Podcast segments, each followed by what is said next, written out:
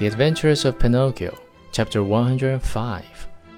As soon as they had set foot in that land, Pinocchio, Lampwick, and all the other boys who had traveled with them started out on a tour of investigation. They wandered everywhere. They looked into every nook and corner, house and theater. They became everybody's friend. Who could be happier than they? What with entertainments and parties, the hours, the days, the weeks passed like lightning. Oh, what a beautiful life this is! said Pinocchio each time that, by chance, he met his friend Lampwick. Was I right or wrong? answered Lampwick.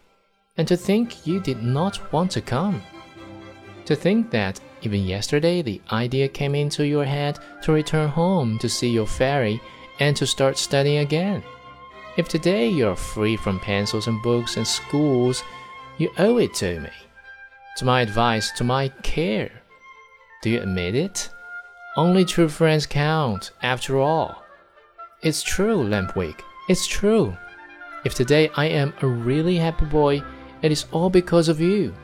And to think that the teacher, when speaking of you, used to say, Do not go with that Lampwick he is a bad companion, and some day he will lead you astray. Poor teacher, answered the other, nodding his head. Indeed, I know how much he disliked me and how he enjoyed speaking ill of me. But I am of a generous nature, and I gladly forgive him. Great soul, said Pinocchio, fondly embracing his friend.